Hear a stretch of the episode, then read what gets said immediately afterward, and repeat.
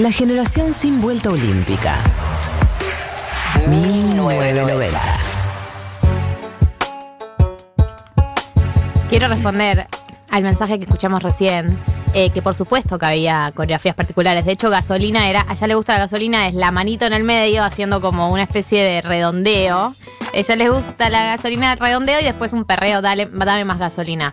Y también, dato que nos solíamos decir, que es que Daddy Yankee no baila porque le pegaron un tiro en la cadera en un enfrentamiento entre pandillas. Un dato que me contó una oyenta por Instagram y eh, lo chequeé hoy en ciudad.com, que por supuesto tiene data chequeada de todo. Habiendo hecho todas las aclaraciones de Daddy Yankee y con lo que nos cuesta bajar después de una educación sentimental como esta. Yo tengo que hacer, hablando de meditación y sustancias, tengo que respirar. Respiremos todos. Yo sé que todos están en su casa muy arriba, pero vamos a hablar de algo serio ahora y es el glosario de economía. Martín, ¿qué has traído el día de la fecha? Bueno, además de mucha data sobre letras de Daddy Yankee, traje para hablar de la inflación. Aquel tema que de hace años a los argentines, particularmente, nos, nos está como en la cabeza, como carcomiendo inflación, inflación, inflación. Vamos a hablar un poco, porque esta semana ¿sí? salió la inflación de junio, 1.9 mensual, y en lo que va del 2020 ya acumulamos casi 16% de inflación. El año pasado superó el 50%, vamos 16 en 6 meses. Para que tengan una idea, en los últimos 12 meses vamos 42% de inflación. Te dirán, esto es mucho poco. Bueno, como decía, vino bajando un poco por el tema de la pandemia. Pero la actualidad no es lo que más nos interesa. Vayan a buscar las notas, el último informe del INDEC, lo pueden leer, es muy divertido. No, el- No es divertido. Ya sabemos el 1.6 y es todo lo que necesitamos saber y lo que vamos a leer sobre el tema. Pero nosotros queremos ir para atrás. ¿Sí? Entonces, vamos a hablar un poco de cómo se mide este dato y por qué nos importa. ¿Cómo se mide? Bueno, es un índice de precios al consumidor. Cuando ustedes vean IPC, es esto, es un índice de precios al consumidor. ¿Que qué mide? Los precios del consumidor, básicamente. No se mataron mucho con el Escucha, nombre. consumidor, eh, IPC es sinónimo de inflación. Cla- Bueno, eso es el punto. El INDEC mide el IPC, que eso es lo que usa para medir la inflación. ¿sí? Lo que hace el INDEC es, va a muchos hogares, ¿sí? Y hace una encuesta, así como hace un censo, hace una encuesta de gastos consumo de los hogares. Hace un promedio y dice, bueno, ¿qué es lo que más consumen los hogares? Y ahí es una canasta. Esa canasta integra el índice de precios al consumidor, ¿sí? Que mide bienes y servicios. O sea, ¿qué es lo que consumimos nosotros? Leche, pan, demás, pero también transporte, comunicación, celular, distintos bienes y servicios. Entonces, todos los meses mide la evolución de estos bienes y servicios, de sus precios, y ahí es cuando se dice el IPC creció un 1.9, por ejemplo, en junio. ¿Qué significa? Que en promedio, todos los precios que integran este promedio de consumos que tiene la población argentina subieron un 1.9 en ese mes. ¿Se entiende más o menos? Y esa canasta, que, que es la, o sea, porque hay distintas canastas, ¿no? Claro, hay un montón de canastas, está, por ejemplo, con la que se mide pobreza y demás. Esta no, esta es la que el- el mide el IPC, ¿sí? Tiene distintos, in- integran, por ejemplo, alimentos y demás, pero como le decía, también hay educación, también hay transporte, también hay... Es, se supone lo que consume en promedio un hogar argentino.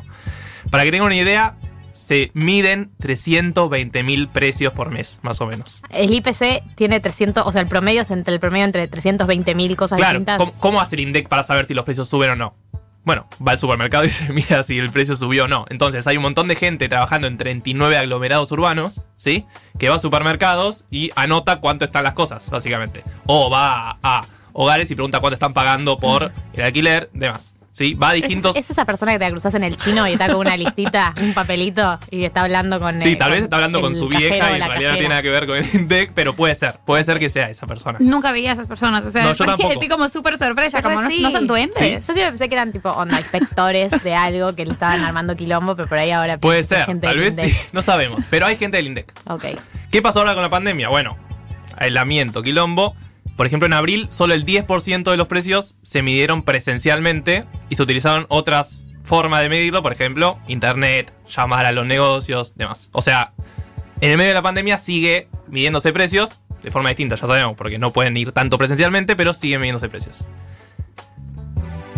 Vamos más para atrás. Bien, me gusta. Ya sabemos cómo se mide, ¿sí? ¿Cómo empezó el, el consumo en la sociedad? ¿Cómo nació el Pero se fue? No. cambia por bienes y ¿Dónde nació el servicios. capitalismo?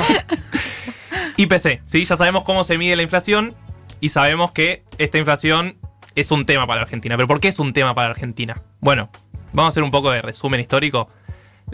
La Argentina tuvo mucha inflación, sí, es cierto. Tuvo un montón de inflación la más importante, la que más nos viene a la cabeza, es la hiperinflación del final de los 80, ¿sí? El 89, 90, para que se den una idea, tuvo más de, como si fuera 5.000 puntos, 5.000% de inflación, ¿sí? El año pasado tuvimos 50.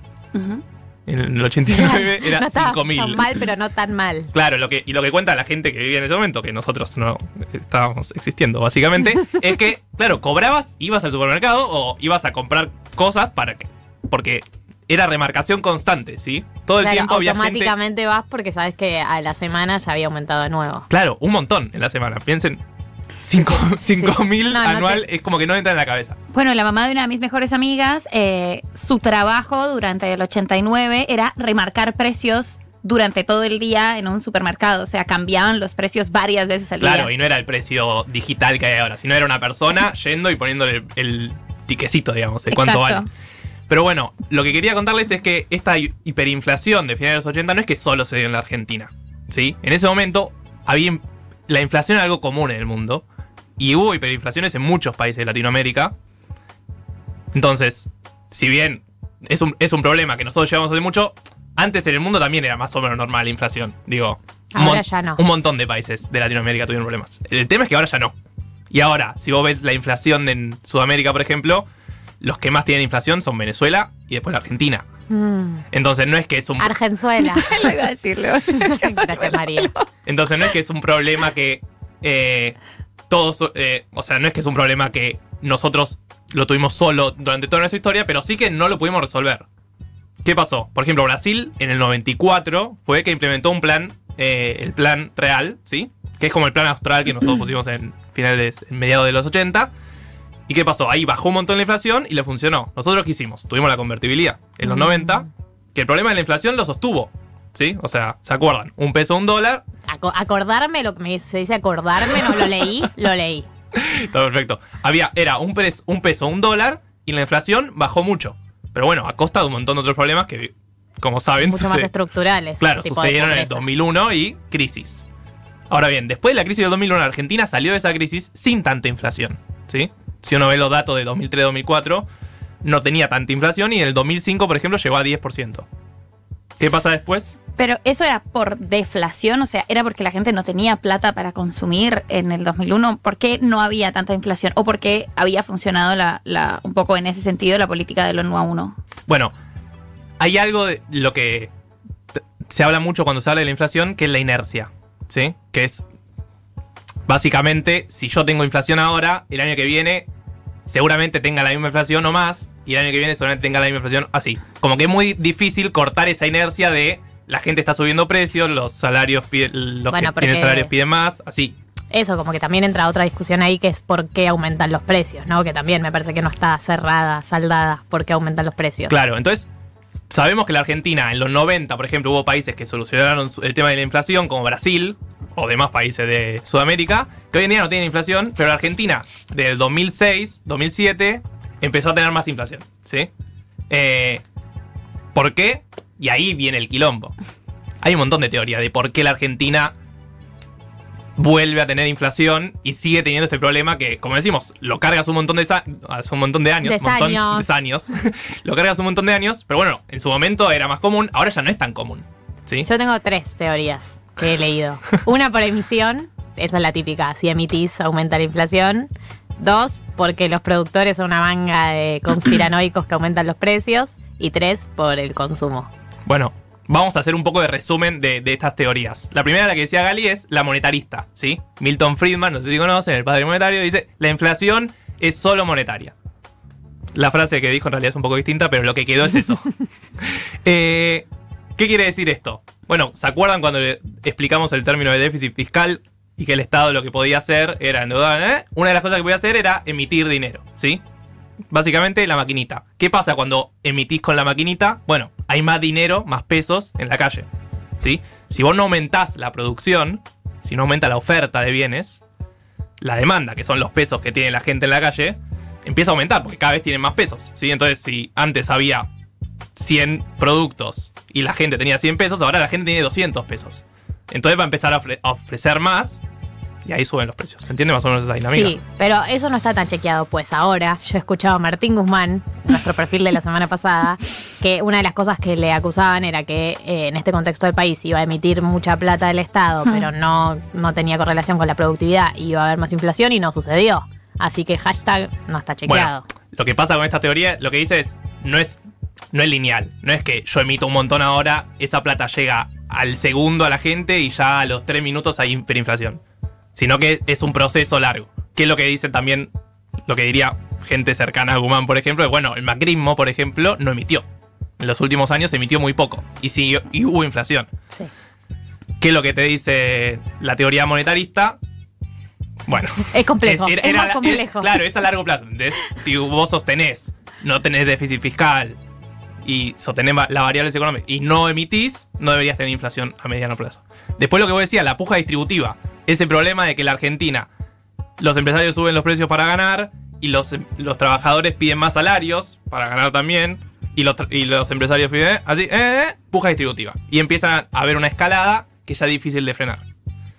Pero bueno, uno supone que los empresarios quieren ganar plata en todos los países del mundo y los trabajadores también, y no pasa en otros países del mundo. Sí, pero también es verdad que hay muchas prácticas monopólicas o tipo, por ejemplo, empresarios que manejan gran parte de la producción de un rubro en particular y tienen mucho más poder de fuego para decidir los precios de, de un sector. Claro, eso es otro de, de los puntos que se toma, que es la, institu- la institucionalidad, por así decirlo, del Estado, ¿no? El poder que tiene el Estado, tanto de controlar estos monopolios, estos fijadores de precios, así como también de generar confianza. ¿Se acuerdan que en su momento hablamos de la confianza en los mercados y demás? bueno, si vos generás esa confianza y le decís, mira, vamos a bajar la inflación de manera ordenada a 20 años, tal vez funciona mejor que si decís, el año que viene la inflación baja de 50 a 0 y si todo el tiempo lo está diciendo y nunca sucede, ya es más complicado.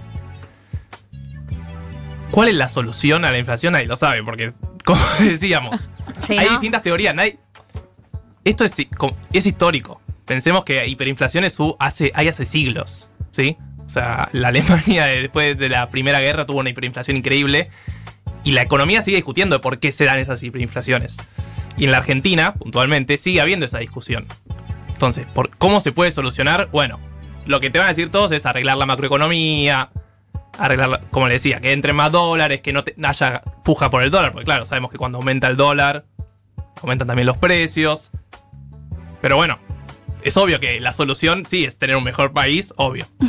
Pero cuál es la solución práctica para la inflación, nadie lo sabe muy bien y por eso también fracasaron en los últimos años distintos gobiernos tratando de sostenerla. Bien.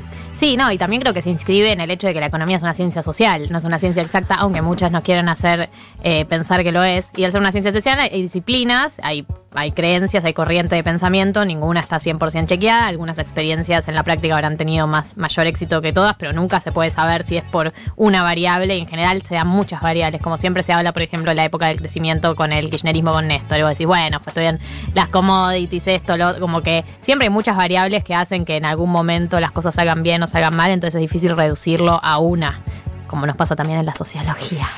Por eso también es importante volver la discusión sobre la inflación un poco más interdisciplinaria. Las ciencias sociales al poder. Sí, gobierno de, gobierno de antropólogos. Bueno, eh, gracias Martín. No, gracias a ustedes. Y Hermoso. cuando quieran, nos hacemos cargo de la inflación entre todos. Sí, yo, yo estoy lista. Yo estoy lista.